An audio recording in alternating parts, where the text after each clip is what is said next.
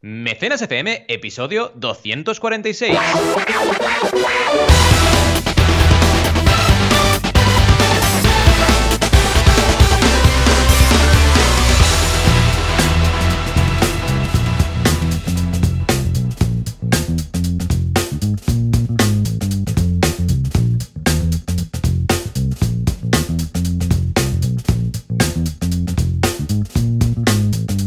Bienvenidas y bienvenidos a Mecenas FM, el podcast donde nos metemos en diversos jardines y hablamos de crowdfunding, ya lo sabéis. Aquí estamos como cada semana y ahora veréis lo de los jardines. Joan Boluda, consultor de marketing online y director de la academia online para emprendedores boluda.com, súper recomendable. Y Valentía Concia, consultor de crowdfunding, emprendedor, podcaster, blogger y mil cosas más.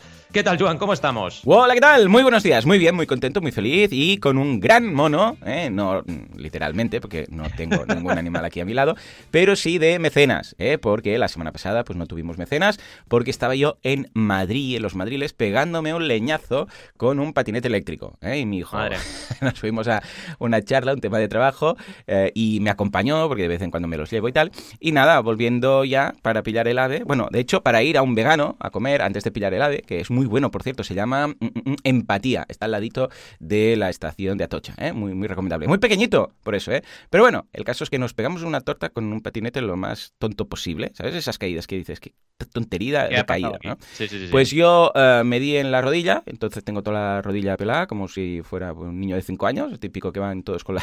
tienen mis hijos, los tres, tienen las rodillas, que parece que han- hayan ido a hacer, yo qué sé, una, un romerío de, de- de rodillas eh, y hayan hecho todo, toda la romería, porque es que, hijo mío...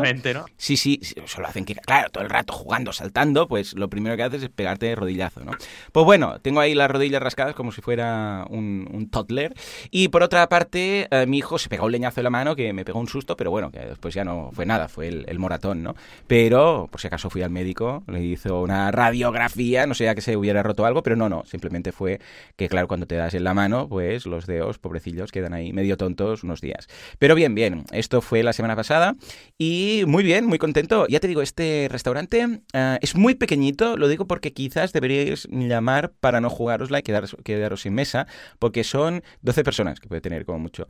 Tuvimos Hola. la gran suerte Qué bueno. que eh, cuando fui con, con Paul, claro, acababan de abrir la persiana, o sea, estábamos ahí cinco minutos antes ya, abrieron y entramos. Y había dos mesas, una de 10, que estaba reservada, y la una de dos, donde estábamos nosotros. Entonces, claro, a nosotros sí que nos pudieron pues atender, porque llegábamos incluso antes de la reserva, pero mientras estábamos ahí comiendo, pues la, estuvimos una hora, hora y algo, pues entraron bastantes personas a pedir, pero claro, estaba ya todo, todo pillado. Igual no tienen una reserva de 10 cada día, pero vamos, que, que son pues cinco o seis mesas, ¿eh? No, no mucho más. Sí, es aquello, el típico sitio que dices, bueno, eh, tienes que ir con tiempo Sí. y, y además hay pocas mesas que también es agradable eso. Ver, si consigues mesa, es agradable que haya menos gente, ¿no? Sí, sí, sí, totalmente. O sea que ahí queda. Si sois de Madrid o vais a ir, ah, si vais en AVE, que es, a mí me encanta personalmente ir a, a Madrid en AVE, pues eh, está al ladito de Atocha. O sea que es que podéis ir andando, pero vamos, es que está al, al lado, al lado. En fin, pues esto es lo que quería contarte en cuanto a mi semana sin mecenas. Muy, muy triste todo. Sí.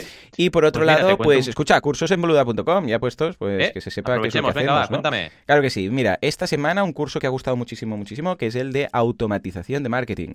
Ah, más de Oh. lo que me esperaba. Porque bueno, yo cuando lanzo un curso, pues voy pensando esto va a costar más, va a costar menos, esto es más específico, entonces igual solo es para un nicho de los suscriptores, esto es más genérico, lo puede usar todo el mundo, pero este ha arrasado. O sea, la gente en LinkedIn hablando del curso, he recibido cursos, eh, emails de felicitación, porque es algo que mm, cada día más... A ver, Hoy en día, como hay mucho solopreneur, ¿eh? como hay mucho autónomo, Mm. hay mucho freelance, Sí, sí. que hace de todo. Ahora lo decías tú, antes de empezar me decías, es que hemos pasado de ser consultores a consultores creadores de contenido, ¿no? Y Sí, por sí. eso hablábamos de aumentar el, el RAM del, del MacBook, ¿no? Para poder editar vídeos y crear vídeos y tal. Bueno, pues cuando eres un hombre orquesta, que cuando empiezas es muy normal, que tienes que hacer desde la contabilidad hasta el marketing, pasando por el trabajo de clientes, el inbound, todo, pues automatización, la automatización como tal, es, wow, es una válvula de escape brutal. Cuando puedes automatizar, ojo, esto no quiere decir que le des a un botón y vaya todo solo, ni mucho menos, pero cuando puedes ciertas cosas que son muy mecánicas, automatizarlas. Mm. Claro, es una pasada. Y no, y no me refiero, una vez más, ¿eh? a que vaya todo automático de, mira, no tengo que hacer nada. No, pero es que te ahorras mucho, mucho rato. Desde en el curso de productividad, por ejemplo, cuando hablo de Text Expander, eh, que es este software para tener respuestas a preguntas que te hacen de forma frecuente y la tienes como guardada, ¿no? Claro, este detallito te ahorra mucho tiempo, porque tú puedes redactar muy bien una respuesta. Típico que a ti te van a preguntar, perdona, para hacer, yo sé, pues esta campaña, ¿qué, plataforma? Y tú, pues bueno, sabes que la plataforma depende, depende de la comunidad, depende de no sé cuánto. Claro, te puedes currar una respuesta muy, muy elaborada un día y luego reutilizarla. Y esto no deja de, al contrario, no deja de bajar el nivel de tu respuesta, sino que mm, mantiene mm. ese nivel. Que a veces la automatización pensamos que es, bueno, no es tan bueno porque está automatizado, entonces no tiene ese componente artesanal. No, no, al contrario, lo que va a pasar es que cuando te lo hayan preguntado ocho veces, al final, igual, pues tu respuesta no va a ser tan buena, ¿no? Porque a la, octava o a la veinte vez o a la, vez que hace 50 vas a decir, bueno, es que esto depende de muchas cosas, ¿sabes? Entonces, antes de llegar a ese punto, ahí automatiza un poco, ¿no? Bueno, pues este ha gustado mucho. De hecho, ya estamos preparando el intermedio y el avanzado, porque claro, tanto éxito que ha tenido. al final, y por otro lado, el, el, curso de Strict, que es un CRM para Gmail que es cómo organizar ah, tus leads, mm. cómo tener en cuenta a los clientes, cómo ah, todo lo que habitualmente se trata en una plataforma aparte o a través de un blog de notas, un Excel, una hoja de cálculo, pues todo dentro de Gmail, de forma que puedes tener los leads, puedes saber, por ejemplo, ah, cuando alguien te contacta, en tu caso, ¿no? Pues mm, estaría en una especie de carpeta o columna de contacto de interesado. Luego, si realmente ha dicho que sí que está interesado en tus servicios, lo pasas como a otra columna, pero todo esto desde Gmail, ¿eh? Lo pasas a otra columna que es captación ya hecha o interesados. La otra que sería que ya, por ejemplo, ya te ha contratado, pues ya es cliente. Y finalmente la campaña, campaña empezada, campaña finalizada. Por ejemplo, tú te creas tu flujo como quieras tú, y puedes ir moviendo y, moviendo, me refiero a arrastrando los mails de columna a columna y lo tienes todo muy organizado. Está muy bien. Échale un vistazo a estos dos cursos porque vale mucho la pena. Y tú, Valentín, venga, este es mi... Sí, ahora te cuento. No, iba a decir que son maneras de, organizarte mejor la jornada, de conseguir gracias a a estos eh, sistemas de automatización, pues ser más productivo, que al final es lo que buscamos. Y en esta época del año me gusta que hayas sacado este contenido, porque en esta época del año todos nos preocupamos de mejorar nuestra productividad, ¿no? Porque dices, vale, trabajar está bien, claro, trabajar está bien, pero tener tiempo también, ¿no? Al final es todo en esta vida. En fin, nosotros en banaco.com seguimos con el curso de Pitch Deck, ya sabéis, el documento principal, el documento eh, madre, diríamos, ¿no? Para presentar tu proyecto de inversores.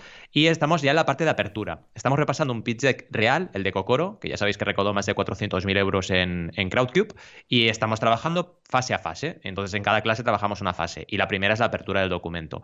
Eh, y en segundo lugar, estamos con el curso de la guía del creador, parte 1 de 6, porque serán 6 cursos, claro, pensad que son 80 ejercicios, y estamos en la fase de preparación, entrando en el bloque 2 de la guía, que es la fase de preparación. Y también la verdad es que el feedback está siendo muy positivo, porque la gente que se ha quedado la guía, pues oye, le hace mucha ilusión tener un curso, la verdad es que están, están contentos y esto al final es lo que buscábamos, ¿no? Que, tener una herramienta más para que la gente pueda trabajar bien con la guía del creador. Y con ganas, con ganas de, generar más contenido a partir de 2020, porque ahora sí que paramos clases hasta, hasta la ah, semana del 6. del instituto, ¿no? De Basa. Ay, de Basa. De... Exacto de hacemos vacaciones. Sale a Basa, que es la, el grupo turístico. No, te decía, te decía en banaco.com. Ah, en Banaco. No, no, yo digo en, en ¿cómo se llama? En Elisaba. Elisaba. En Elisaba. sí, sí, sí. En Elisaba, de hecho, mm, el segundo semestre del año no suelo hacer clases, hago el primero. Ah, no, lo que pues eso es más potente en cuanto a, pues cursos, normalmente. Pues a mí siempre me, me, tienen de profe en el primer semestre, no en el segundo. Claro, al ser una asignatura. Claro, claro. Sí, exacto. En el segundo hago clases de máster a veces. Pero bueno, piensa que además de eso tengo Barcelona Activa, tengo Axio, tengo un montón de historias. O sea que ya me va bien descargar un poco en el segundo semestre porque igual tengo un montón de formaciones, ¿no? Pero en otras entidades. En el ISAB empiezo este primer semestre, pues la semana del. No, la misma semana, la semana del, del 6-7 empiezo ya. Y voy a tener un grupo en el primer eh, trimestre y en el segundo trimestre tendré dos, no, tres grupos este año, en lugar de, cuatro, uno menos. Que también, te juro que cuando me dijeron que era uno menos, dije, uff, qué bien. Uno menos, menos exámenes, menos correcciones. Sí, sí, es que realmente llega un punto que dices, madre mía, eh, porque la, formación además es muy, entre comillas, se lo digo, traicionera en el sentido de que tú dices, bueno, venga, vamos a hacer tantas clases, pero no es eso, son clases, responder a los alumnos, eh, los exámenes, eh, el traslado, porque yo voy físicamente allí. Entonces dices, no, no, es que son muchas horas que le dedicas, muchísimas. Y me encanta, me encanta, es algo que me gusta mucho, pero es sacrificadísimo. Así mm. que desde aquí, un respeto enorme a todos los profes y todas las profesoras, porque madre mía, son superhéroes, de verdad. Ya te digo, ya te digo es una, cosa tremenda y te tiene que gustar mucho. ¿Te gusta? Te lo pasas, vamos, genial. Tú y yo, creo que como nos gusta lo que hacemos, nos gusta enseñarlo, pero es diferente, ¿sabes? Sí, sí, exacto. sí, sí, sí, porque algo quiero enseñarlo, Sí, pero, sí, sí. Yo estoy vaya. estos días, ya sabes, haciendo estas clases en la escuela Pía aquí de Mataró, que bueno, que mi traslado básicamente quiere decir andar 6-7 minutos, que sea ah, que tenga que pillar el coche, ¿no? Pero ahora, precisamente que hemos pillado el fin de trimestre, que claro, ahora no voy a regresar porque ellos han acabado esta semana y no voy a regresar hasta el día 13 o bueno, la semana del 13, ¿no? Pasado Reyes. Y lo voy a echar de menos, porque voy los viernes, ya, ya es un como, vamos, una rutina que tengo, ah, grabo asilo, viernes por la mañana y luego ya me voy para el cole, ¿no? Y voy a echarlo de menos estas semanas hasta que tengamos que encontrar sí. otra vez, nos tengamos que reencontrar otra vez. Pero sí, a mí me gusta mucho y estar en contacto con la juventud también. Ay, es que somos unos abueletes. Unos viejunos, unos viejunos. Pero sí, sí, nos Madre gusta, mía. nos gusta lo que hacemos y enseñar lo que hacemos. En fin, pues escucha, Valentín, Venga, si quieres, creo que tenemos sí. cosas. Vamos a por las... um, exacto, por la Noticias. actualidad y las noticias de estas cosas. Venga, va, que alguien le dé al botón.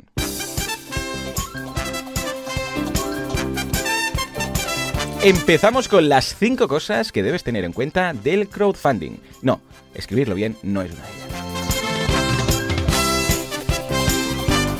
Luego nos vamos a la CNMV, que son los malos de la película. ¿Por qué? Porque en esta ocasión han multado a Hausers con 215.000 euracos.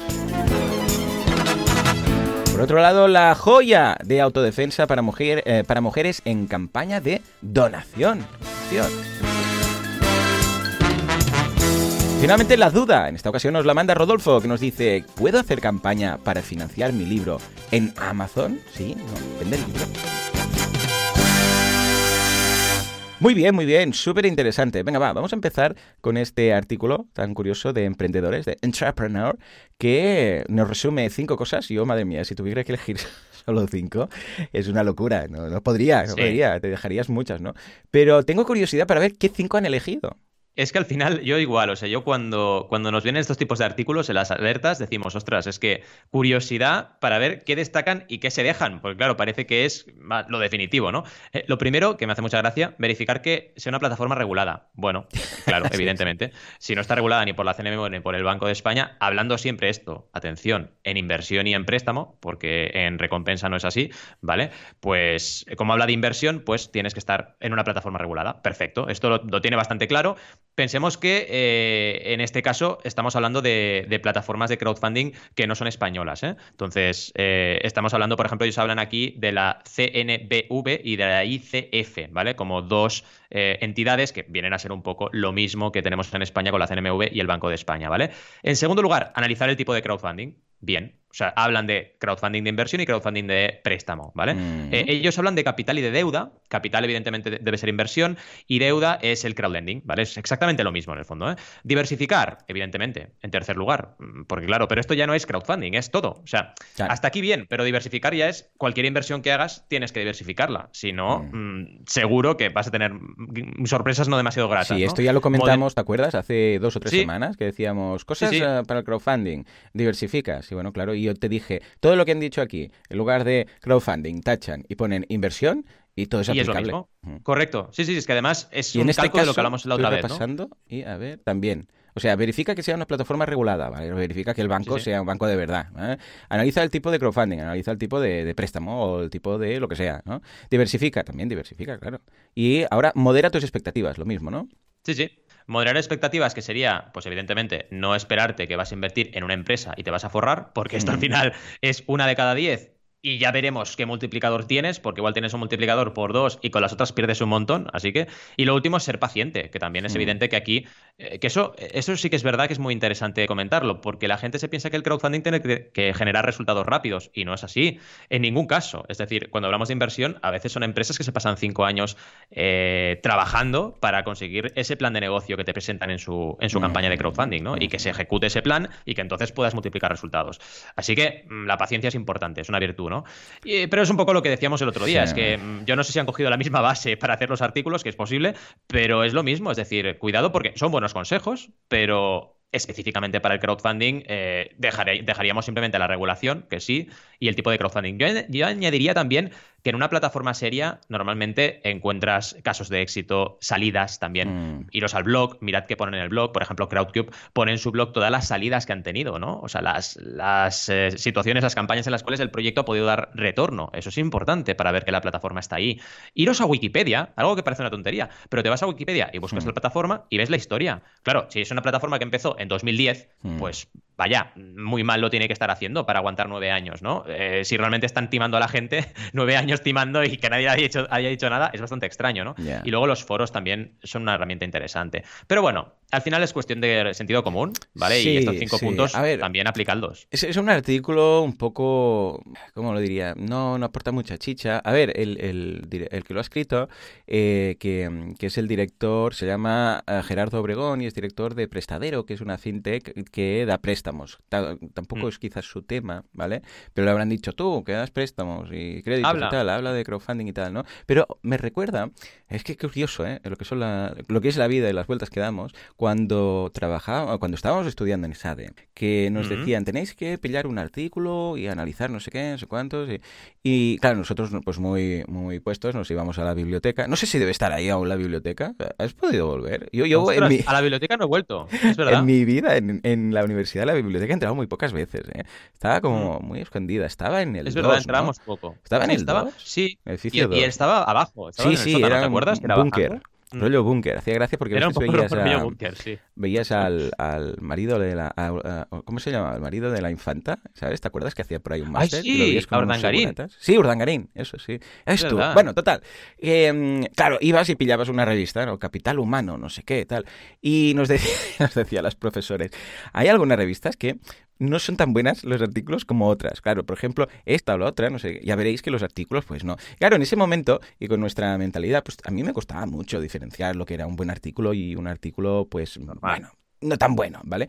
Y ahora, claro, cuando después de ser súper guerrero, que supera la fuerza de los super guerreros, y, ves un artículo y te das cuenta de lo que decían los profesores, porque claro, yo veo este artículo y veo como un artículo que no está muy bien definido. A ver, que, que no se lo tome mal esta persona, ¿eh? que seguro que le habrán dicho, pues escucha, esto es lo que queremos y de tantas, ¿no? Pero fíjate que hay algunos, ah, la primera la desarrolla más, la segunda es solo un párrafo, la tercera también, la cuarta, o sea, no, no, no profundiza.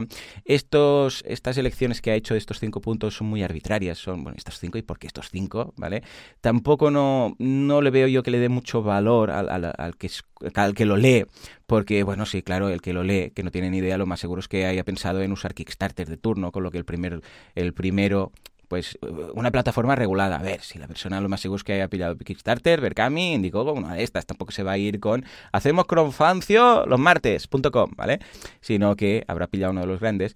Y claro, analiza el tipo de crowdfunding, cómo que diversifica, modelo espectacular. Bueno, no sé, no, no acabo de ver la profundidad y a quién se dirige exactamente esto. Es curioso, es curioso, bueno, entiendo que es un artículo genérico que le habrán pedido Sí. y ha hecho, pues, pues ve. Pero Pues es curioso venga. porque ahora me doy cuenta de lo que se refería a los profes, ¿no? Decir, Me no, es gusta, que me gusta hay- esta reflexión Sí, porque sí, es verdad, hay ¿eh? artículos Eh, que ah, dices, ¿esto qué, qué, qué? Pero claro, nosotros porque también lo vemos desde el punto de vista de profesionales del sector, que esto no nos ha aportado nada, ¿no? Pero no deja de ser curioso hacer esta reflexión ahora que ya, que ya somos unos, unos viejos cuarentones. Que somos unos cuarentones. En fin, seguimos, ¿no? Vamos a por la segunda Sí, va, noticia. venga. La CNMV, otra vez, vuelve a Sí, aparecer. en eh, este de caso, esto ya habíamos. Sí, de esto ya, hemos- ya habíamos hablado, Ah, era pero la bueno, misma multa. saliendo- Eh, yo supongo que Es que me suena sí. que, que sí. las encaneado en más de una ocasión, entonces ya no sí, sé sí, si... sí, jun- pero al Vale. final es como vemos la noticia y es una noticia en este caso de cinco días, pues creemos importante destacarla, ¿no? Al final recordemos eso básicamente y también creo que es importante volverlo a sacar a relucir por el tema justamente que estábamos hablando ahora, del riesgo no riesgo. Fijaos, eh, hace poco en YouTube eh, me comentaban sobre una empresa que de crowdfunding inmobiliario latinoamericana que Mm. había tenido muchos problemas y que Mm. estaba generando eh, muchos problemas con el retorno de las inversiones, ¿no?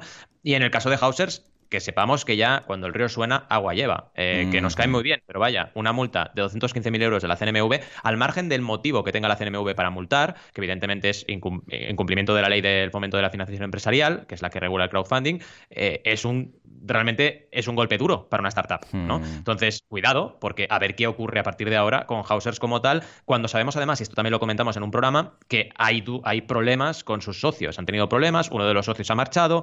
Entonces, bueno, hay río revuelto, ¿vale? No podemos negarlo. Hay río revuelto. Entonces, estos son datos para que cualquier persona que nos escuche y que esté pensando en invertir, pues se lo piense dos veces antes de meterse en crowdfunding inmobiliario eh, y en este concreto, desgraciadamente, en la plataforma Housers. Que, atención, les deseamos todo lo mejor del mundo, que salgan adelante, que superen esta multa y que no tengan ningún problema. Pero las cosas como son. Están pasando estas cosas y hay que tenerlas en mente, básicamente, ¿no? Y no nos extendemos más, os dejamos evidentemente el enlace de, la noticia para más detalles, pero vaya, es importante eso, ir recordando que las plataformas no son perfectas, que todos tenemos problemas, que somos emprendedores y que, y que además el crowdfunding inmobiliario, acordaos que salió como un poco eh, después de que estuviese la ley, se estuviesen aprobando plataformas y eso ha generado un poquito de como de complejidad para regular ese crowdfunding, ¿no? Porque llegó como un poco a rebufo. Y, y vaya, es normal que, que, la CNMV, el Banco de España, pues estén con las alertas puestas, porque además es un sector en España, precisamente, el sector inmobiliario, vaya, eh, es un sector que, que, tiene una fuerza inmensa, ¿no? Pero bueno,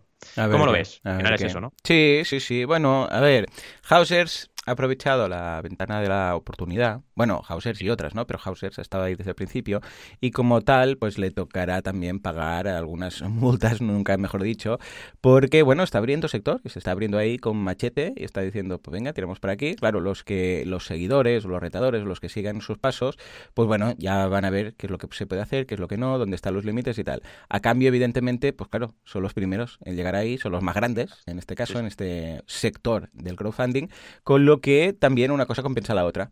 Pero bueno, es normal. Eh, estos sectores y con las leyes que tenemos y tal como está el patio, mm, cuando empiezas con algo que no está del todo definido o que estás en esa zona, eh, en esa zona gris, pues de vez en cuando, mm. pa, te toca canear, ¿no?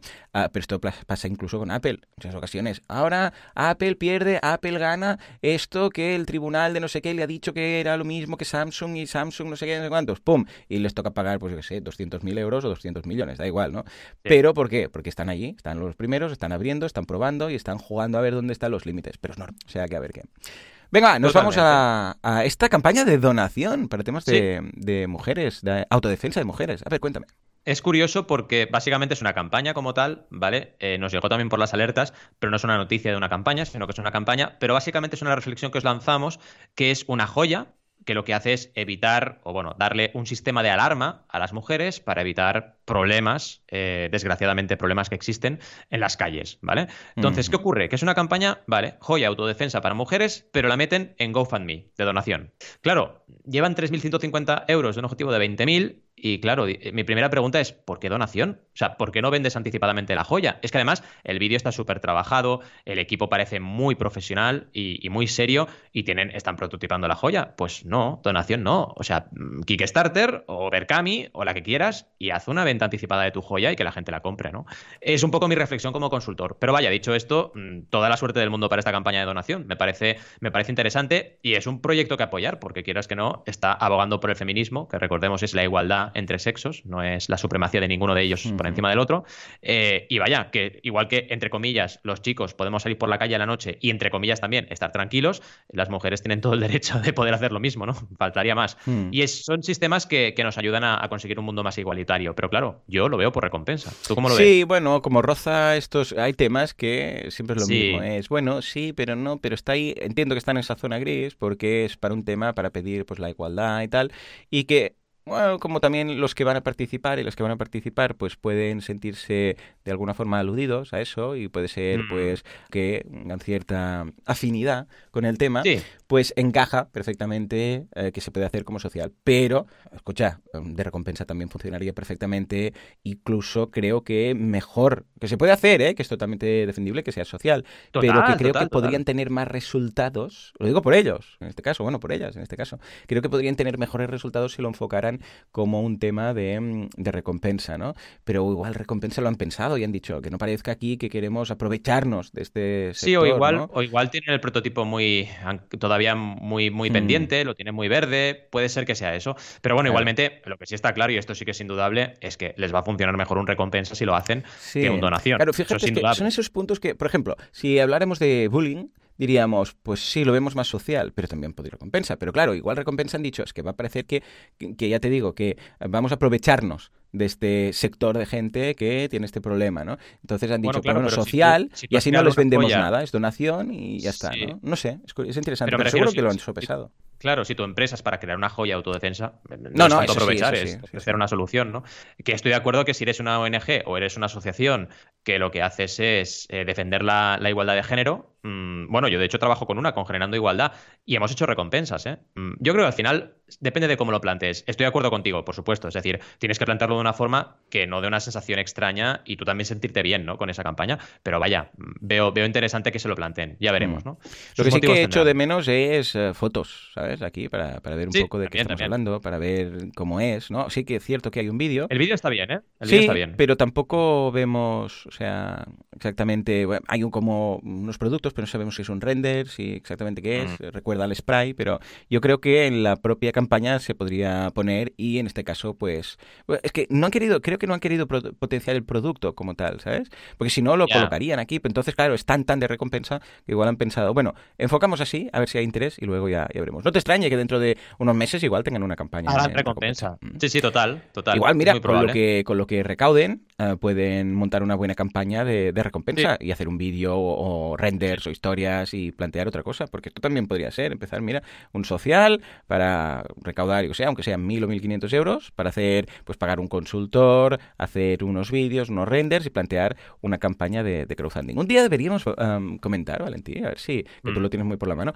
¿qué puede costar preparar una campaña de crowdfunding? Ay, sí. O sea, pero me refiero a, aunque no salga, ¿eh? Decir, venga, va, Sí, sí, sí, ¿qué te puedes gastar entre el consultor, el vídeo, tus horas, también el tiempo, ah, yo que sé, si necesitas un maquetador, un diseñador que te haga lo de las recompensas, todo este tipo de cosas. Y luego, salga o no salga, ¿eh? Pero eso lo tienes que pagar sí o sí, ¿te Me parece? encanta, me encanta la temática. Venga, pues para la semana que viene o la, o la otra, lo, lo planteamos. Hablamos de este, de este especial. Perfecto. Venga, pues creo En que fin, ahora ya sí, nos vamos con a- dudas. a la duda. Seguimos con dudas porque en este caso eh, nos hacen una duda bastante interesante, Rodolfo, que es si puede hacer campaña para financiar su libro en Amazon. A ver, la respuesta rápida es por supuesto que sí. O sea, al final tú puedes hacer campaña para lo que sea, pero sí que es importante tener claro en el sector editorial que la gran mayoría de campañas de crowdfunding son para autoedición, ¿vale? Eh, que luego al final tú puedes autoeditar con la herramienta que quieras. Claro. Y de hecho Amazon te da herramientas para una semi-autoedición bastante potente, es decir, no es como una editorial que se encargan ellos de eh, toda la parte, digamos, de producción y también se quedan una parte importante de lo que son tus, tus ingresos, ¿no? Es algo diferente, es un sistema híbrido. Pero muchísima gente, incluidos nosotros, con nuestras guías, hemos hecho una autoedición, es decir, nos hemos montado nosotros el contacto con la imprenta, el diseño, la maquetación, la corrección, ¿vale? Y con el dinero recaudado hemos hecho todo el producto y hemos gestionado los envíos. Esa es la gran mayoría de casos, pero me parece muy interesante tu pregunta porque también puedes plantearlo así, es decir, tú tienes unos costes para poder lanzar tu libro y puedes plantearlo. Ahora, cuidado, eh, mi recomendación siempre es que en el objetivo de recaudación pongas los costes de producción y de envío, ¿vale? No pongas, por ejemplo, que mucha gente lo hace, el marketing para promocionar tu libro. No, o sea, la gente está pagando por el libro y para que el libro le llegue a su casa, no para que tú eh, te hagas una campaña de, de Google Ads, ¿vale? Entonces, distingamos estos dos conceptos y dicho esto, vaya, por supuesto que sí, un poco que añadir, es decir, adelante y cualquier duda, por supuesto, escríbenos para que sigamos respondiendo tus dudas o si no, a través de boluda.com o anaco.com tienes un montón de recursos para, para poder plantear la campaña. ¿Tú cómo lo ves, Joan? Bien, Sí, ¿no? sí, no, no, coincidimos plenamente. Pero son esas cosas que, eh, bueno, cuando empiezas y dices, a ver, ¿qué voy a hacer? No sé si, si no conoces bien el mundo del crowdfunding, dices, ostras, igual no, porque yo debería escribirlo y luego, pues mira, a través de lo que comentábamos, y desde un servicio como puede ser Amazon, eh, que tiene como Create Space, pues escucha, Mm. mm, como no tengo que invertir pues claro, realmente no tienes que invertir para crear el libro, Exacto. solamente tu tiempo, ¿no? Pues escucha, esa a demanda, entonces lo hago y tal. Pero también en muchas ocasiones te interesa saber si hay interés. Pues escucha, igual dices, no, si es que yo lo que quiero saber es que eh, no, no financiar el libro, sino saber si la gente lo va a comprar, que es distinto, porque financiarlo, claro, hay las alternativas de librerías online que te lo producen a medida que lo van comprando los clientes y no tienes que hacer nada. Esta autoedición al momento de, de print on demand. Con lo que yo lo veo muy bien, no solamente para financiarlo, sino sobre todo para ver si hay interés, porque igual detectas que no hay interés, entonces ya pues no inviertes ni tu tiempo, o inviertes tu tiempo en otro tipo de publicación. Totalmente. En fin, vámonos ahora a por la sección, super sección de Jesús, que nos Venga, cuenta va, bastantes a- cositas, ¿no? Dale, dale algo, yo que sé, lo que quieras. lo que quieras. Eso. La secció del Jesús.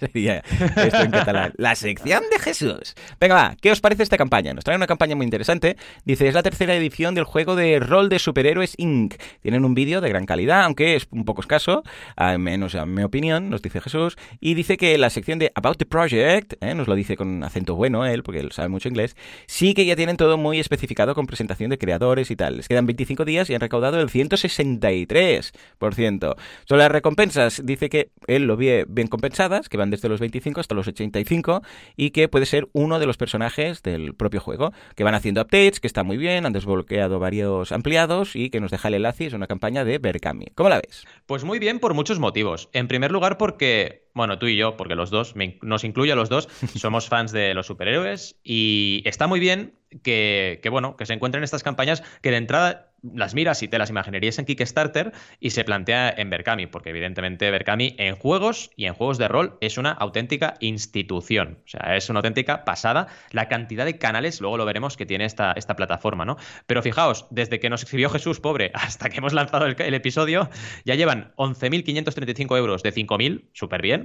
Quedan 24 días y 354 mecenas, o sea que es una auténtica pasada. Y 481 seguidores en la campaña. Ya sabéis que ahora se puede seguir también, ¿vale? Además, han trabajado muy bien las actualizaciones, eh, está muy bien, o sea, está muy bien el vídeo, como dice él, pero también está muy bien todo, porque en las campañas te ponen, eh, perdón, en las recompensas te ponen una imagen por recompensa, que esto va muy bien para el sistema móvil, para cuando te consulta la campaña en móvil, eh, todo lo que es los dibujos son espectaculares, el contenido del juego también está muy bien explicado, ¿vale? Así que está, está realmente muy bien. Y lo que os decía, los canales de, de juegos y de juegos de mesa son muchos en Berkami. De hecho, esta campaña, y no es la que más tiene, tiene destacado el proyecto Darkstone, que es un canal, Sevilla Roll, Friki Guías, Juegos y Dados y Pifias de Novatos. O sea, un, dos, tres, cuatro, cinco canales de Berkami, que recordad que son eh, canales que son como páginas dentro de Berkami que tienen proyectos destacados, pues cinco destacan el proyecto, que está súper bien porque son cinco comunidades potenciales que le están dando apoyo. Mm, y para no analizar la campaña, yo destacaría esto, pero vaya, bravo Jesús por traernos este proyecto porque lo veo súper, súper interesante. ¿Tú cómo sí, lo ves? señor, sí, señor, muy interesante y ya me dan ganas de... Porque es, han hecho algo interesante que es que han empezado ya uh, en la descripción uh, con un poco de meterte dentro, ¿no? Dice, Claro. Euroman ha muerto. No es la primera vez que ocurre, pero esta vez parece definitivo. El mundo ha cambiado en las últimas décadas. O sea, ya te meten un poco dentro En- del en juego. tema- más que decir, eh, superhéroes de una campaña de crowdfunding, no sé qué, sino que te mete ya dentro, ¿no? Y esto está muy bien para los eh, potenciales mecenas, porque el mecenas de este tipo de juegos, pues le interesa meterse ahí, ¿no? Y cuando ya empiezan, en lugar de verlo desde un punto de vista externo, de esto es una campaña no sé qué, pues ya te han metido dentro del juego y quieres eh, seguir esa participación. O sea que muy bien, muy curioso, sí señor. Pues nada, escucha, Jesús, muchas gracias por tu campaña, por tu destacado. Y ahora sí, nos vamos a las campañas y con un poco un especial regresión, análisis de, la campaña de Valentí, por favor. suene la música. Una campaña muy curiosa porque lo hemos, la hemos mencionado en varias ocasiones. Yo creo que desde el Sí. primer mecenas hemos tenido este ejemplo, también en mis charlas, la he mencionado en muchas ocasiones, pero que da mucho más que hablar no solamente de los millones y millones que ha recaudado. Estamos hablando del gran y mítico The Coolest Cooler, ¿verdad? Pues sí, da mucho más y está de noticia otra vez. Perdonad que este episodio ha sido un poco retrospectivo, ¿no? Con vueltas con noticias, Sí. pero es que toca, toca. Y uno es el tema que ha pasado con The Cool Schooler, ¿vale? Que básicamente ha anunciado que cierra. Es decir, The Cool Schooler, y haremos retrospectiva y dejaremos las cosas claras, es un proyecto que a nivel recaudación es un éxito absoluto, sin ningún tipo de duda. 13 millones de dólares no se consiguen sin una buena estrategia y sin un buen trabajo, pero cuidado, eso no es éxito.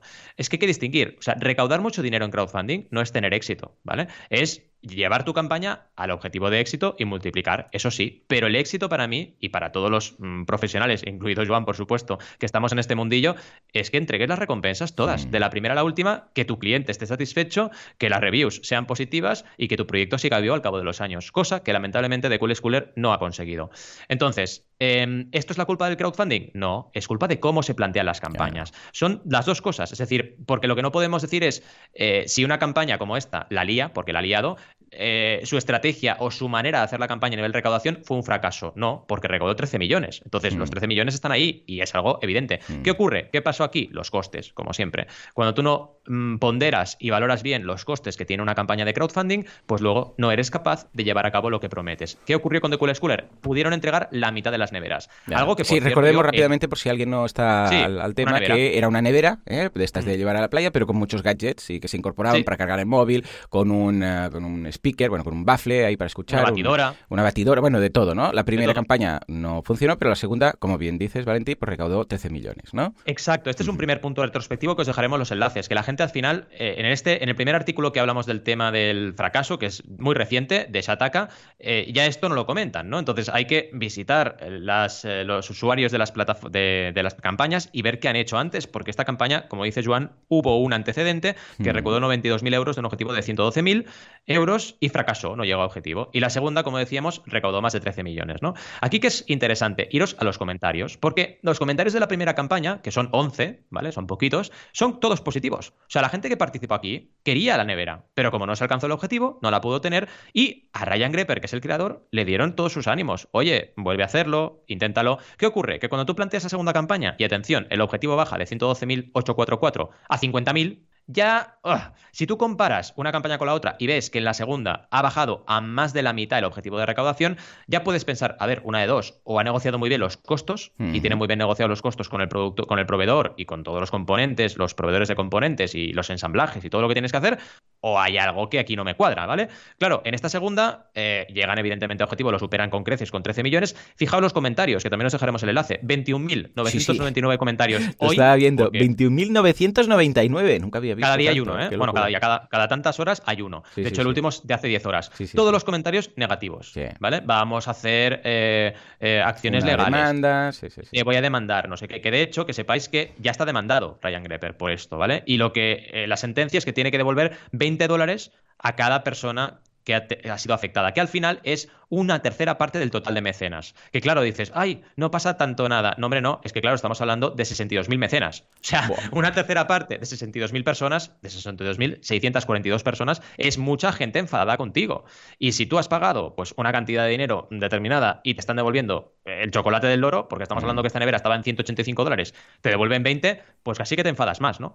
Y aquí es donde está el problema. El problema al final es que la campaña en sí, la estrategia no era mala porque es evidente, tú tienes un objetivo más bajo, llegarás antes al objetivo, ya lo sabéis, poder del 100, multiplicarás resultados y si comunicas, más. Pero ¿qué ocurre? Es que los costes tienen que controlarse bien. Un objetivo de recaudación es una traslación directa de tus costes de, producción y de envío, ¿no? Y tus comisiones y tus impuestos y todo lo que ya sabéis. Eh, no puedes bajar un objetivo a la torera porque vas a tener problemas seguro. Y es lo que ha pasado. De hecho, pensad que esta campaña, eh, si vamos un poco a actualizaciones, eh, la última actualización que tienes del 2018, cosa, de, que, cosa que a mí ya me sorprende mucho, pero ya en el 2015, em, perdón, 2016, The ya decía que aquí iba a haber problemas, ¿no? En 2016. O sea que realmente ya sabíamos que esto iba a acabar mal o no iba a acabar del todo bien. Y de hecho no estaba pasando por un buen momento la, plataforma, digo, la, campaña, desde casi el momento de acabarse. Porque cuando ya entregas tarde las primeras unidades y entregas solo la mitad de las unidades comprometidas, eso ya es un problema. A partir de ahí, como lo soluciones, ya es otro tema. ¿Te pueden entrar inversores para solucionarlo? Sí, si lo consigues, porque un inversor no va a entrar en un proyecto con muy mala prensa en las redes sociales, ¿no?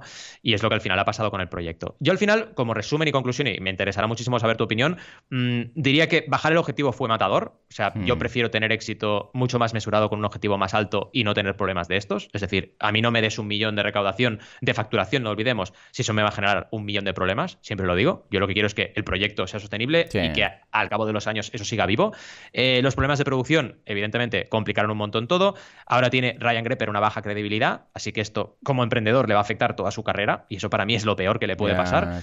El proceso judicial, eh, aunque sea devolución de 20 dólares, para mí es ejemplar, porque marca una sentencia de decir, oye, esta persona ha hecho las cosas mal y hay que devolver un dinero. Evidentemente no puede devolverlo todo porque no lo tiene, pero bueno, al menos devuelve algo. Y si una empresa se liquida, recordad que siempre, siempre, siempre los acreedores lo tienen complicado. O sea, esto ya no es crowdfunding sí crowdfunding, no. Es que cualquier empresa eh, te puede dejar envíos a medias y liquidar, porque no puede acometer todas las deudas que tiene, ¿no?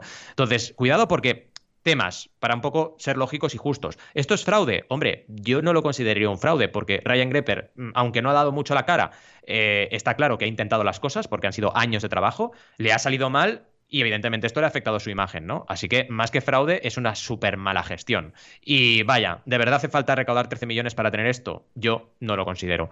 ¿Cómo lo ves, Joan? Buah, sí, coincidimos en todo. Yo me imagino que básicamente lo que pasó es que uh, montó, claro, pero es que, a ver, cuando alguien monta una campaña tampoco se espera conseguir 13 millones de, de, dólares, ¿vale? Entonces él hizo la campaña de Cooler Cooler como cualquier otra campaña.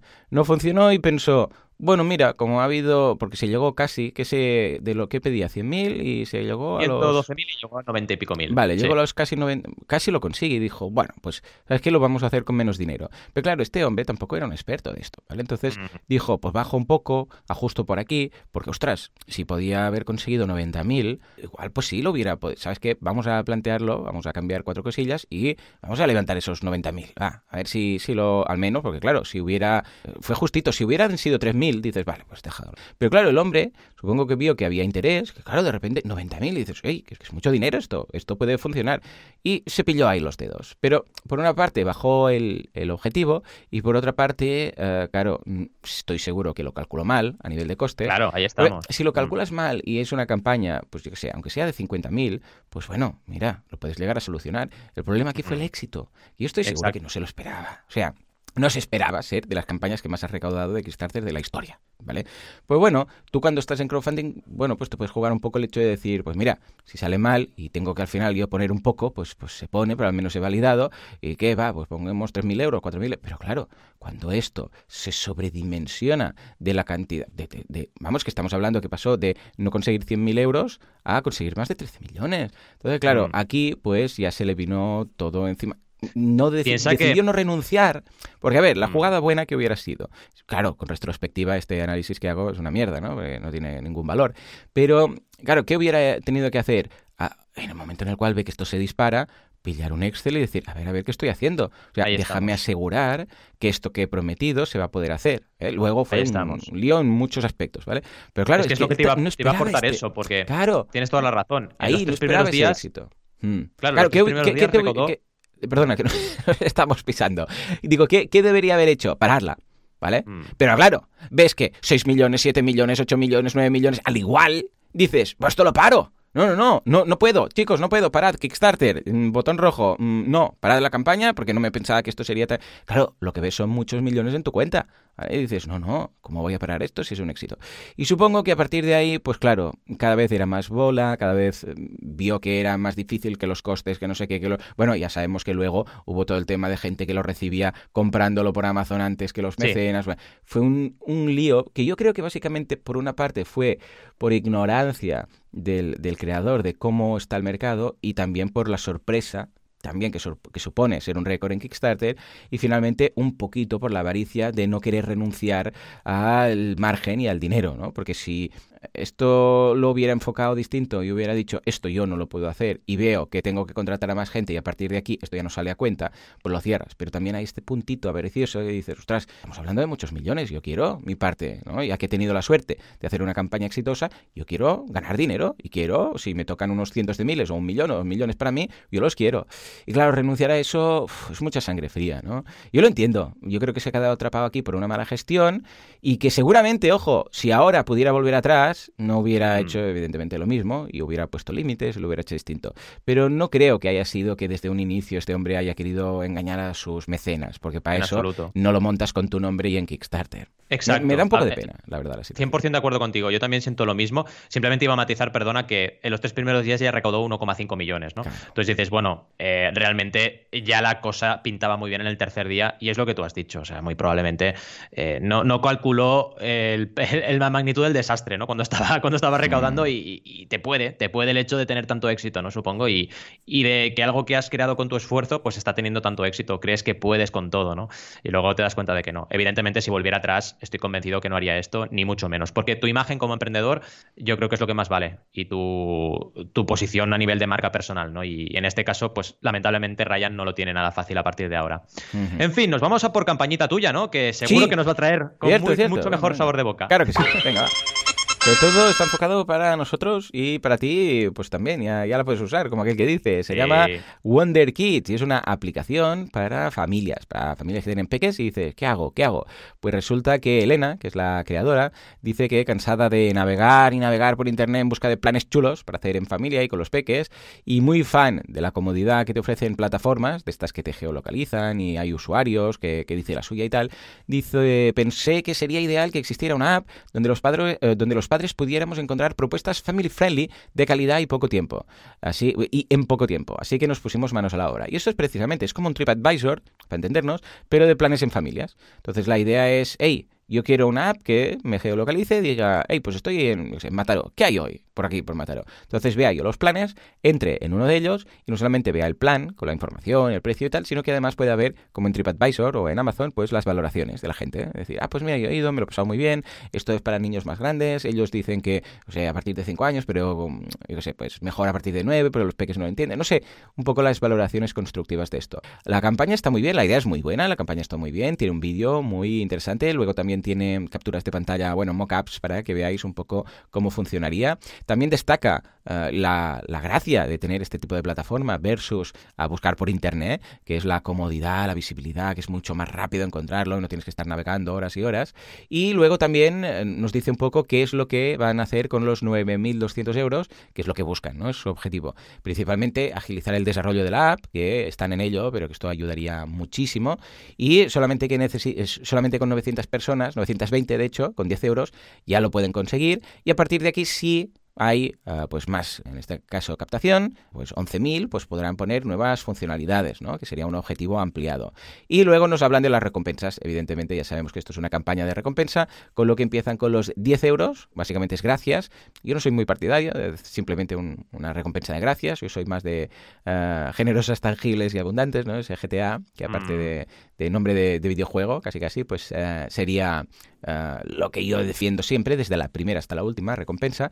Y luego, ya sí, a partir de 20 euros tienes eh, extras, y esto, bueno, recompensas que se transmiten, eh, que están muy bien pensadas, ¿eh? porque son precisamente actividades que puedes hacer con los peques, ¿no? Opción 1, por ejemplo, pues entradas en el Museo del Ferrocarril de Vilanova y un vinilo adhesivo. Opción 2, cajas de colores de madera con un vinilo también. Entonces, por 30 euros, pues puedes ir a la Granja Aventura Park. O sea, son actividades eh, y evidentemente el precio depende de la recompensa depende del precio pues cuanto más es la recompensa mejor es esa mm, más es el importe mejor es esa, recompensa pero que van 100% ligadas a las actividades que se pueden hacer y luego encontrar en la propia plataforma. Yo cuando la analicé pensé que igual tendría algún tipo de no sé pues extra premium ah, desbloquearía algo en la app pero no han trabajado con sus propios clientes por decirlo así que creo que es algo muy muy interesante.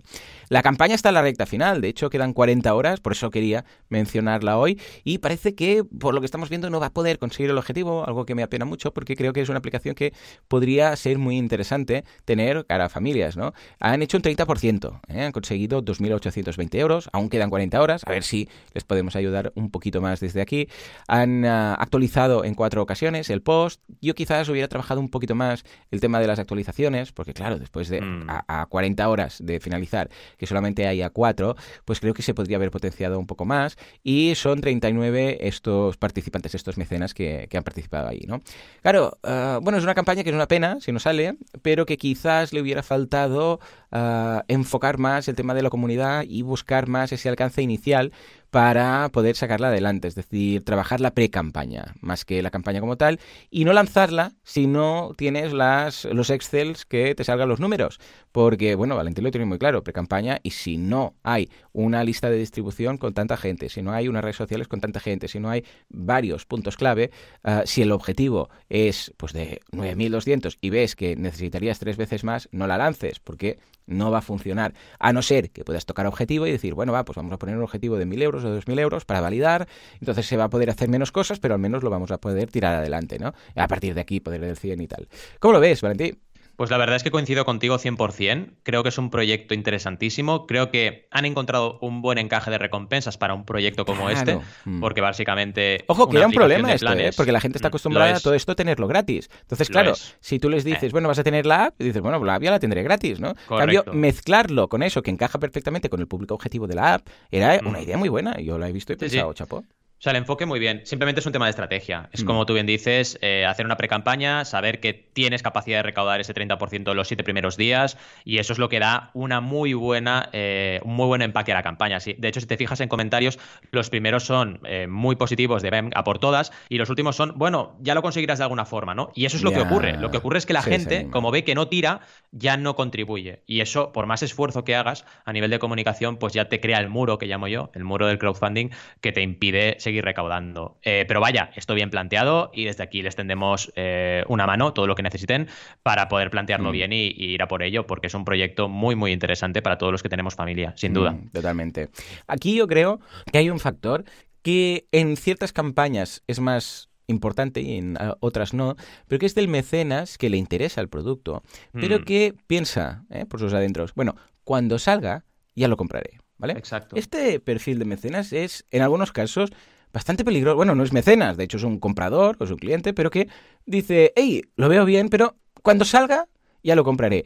Y mm, en muchas ocasiones, con ciertos clientes y tal, que plantean, bueno, Valentín, tú lo tienes muy, mucho más por la mano, pero deberíamos intentar apelar de una forma muy directa a esta gente. Porque muchos dan por supuesto que esto ya saldrá. Bueno, ya saldrá, pues en lugar de esperarme tres meses a ver si sale, si no sale, si tienen problemas, si no, cuando esté en el mercado y tengan un e-commerce y lo estén vendiendo o esté en las estanterías de las tiendas, entonces yo ya iré. Pero total, para dar dinero antes y después estar pendiente si me llega, si no me llega, si lo consiguen, si no lo consiguen. ¿Sabes qué? Escucha, que se lo ocurren ellos, que lo lancen y cuando ya esté y digan, aquí lo tienes, tenemos, lo hemos producido y tal, entonces voy, me lo pienso y lo compro, ¿vale? Y este es muy peligroso, este perfil. Porque claro, si todos hicieran lo mismo, nos saldrían en una campaña, ¿no? Con lo que tenéis que tener en mente que hay gente así y yo en algunas campañas me pasa, me ocurre, ¿eh? Hay algunas campañas que lo veo y digo, ah, mira, pues es chulo, va, cuando lo saquen lo compraré. No, no, no participo en todas las campañas, bueno, vamos, gastaría mis ahorros y mi mujer se separada de mí, ¿no? Si, si participara en todas las campañas de crowdfunding de cosas chulas que veo, ¿no? Y piensas, hey, ¿sabes qué? Cuando lo consigan y lo vea y esté en una tienda y tal, entonces sí. Con lo que pensad en este cliente potencial tan cabroncete, en el cual me incluyo yo en ocasiones, ¿eh? en muchas campañas, y pensad, ¿qué podríais decir en ese copy? ¿Qué podríais poner en las recompensas? ¿Qué podríais trasladar, comunicar, para que esta persona ¿eh? tenga como un chispazo y diga, ah, claro, entonces sí, ¿sabes qué? Sí, lo voy a hacer. Si dais con esto, pues esto es la gallina de los huevos de oro. Totalmente, totalmente. Y al final eh, se consigue pues con recompensas, como decías, GTA, con recompensas. que quede claro. Que, no tenga que buscar mucho el mecenas. Tampoco se va a mirar el mecenas. Ah, hay un apunte. Claro, claro. Exacto. No digo que yo no apunte, que al final está claro que es que está bien el planteamiento de ofrecer algo como experiencia, pero claro, es compleja la campaña, hay que ser consciente. hay muchas opciones y eso también despista. Pero bueno, mm, vamos a por ello, chicos, y ánimos para seguir adelante eh, en este proyecto que además es eh, en femenino, así que muchos, muchos, muchos ánimos.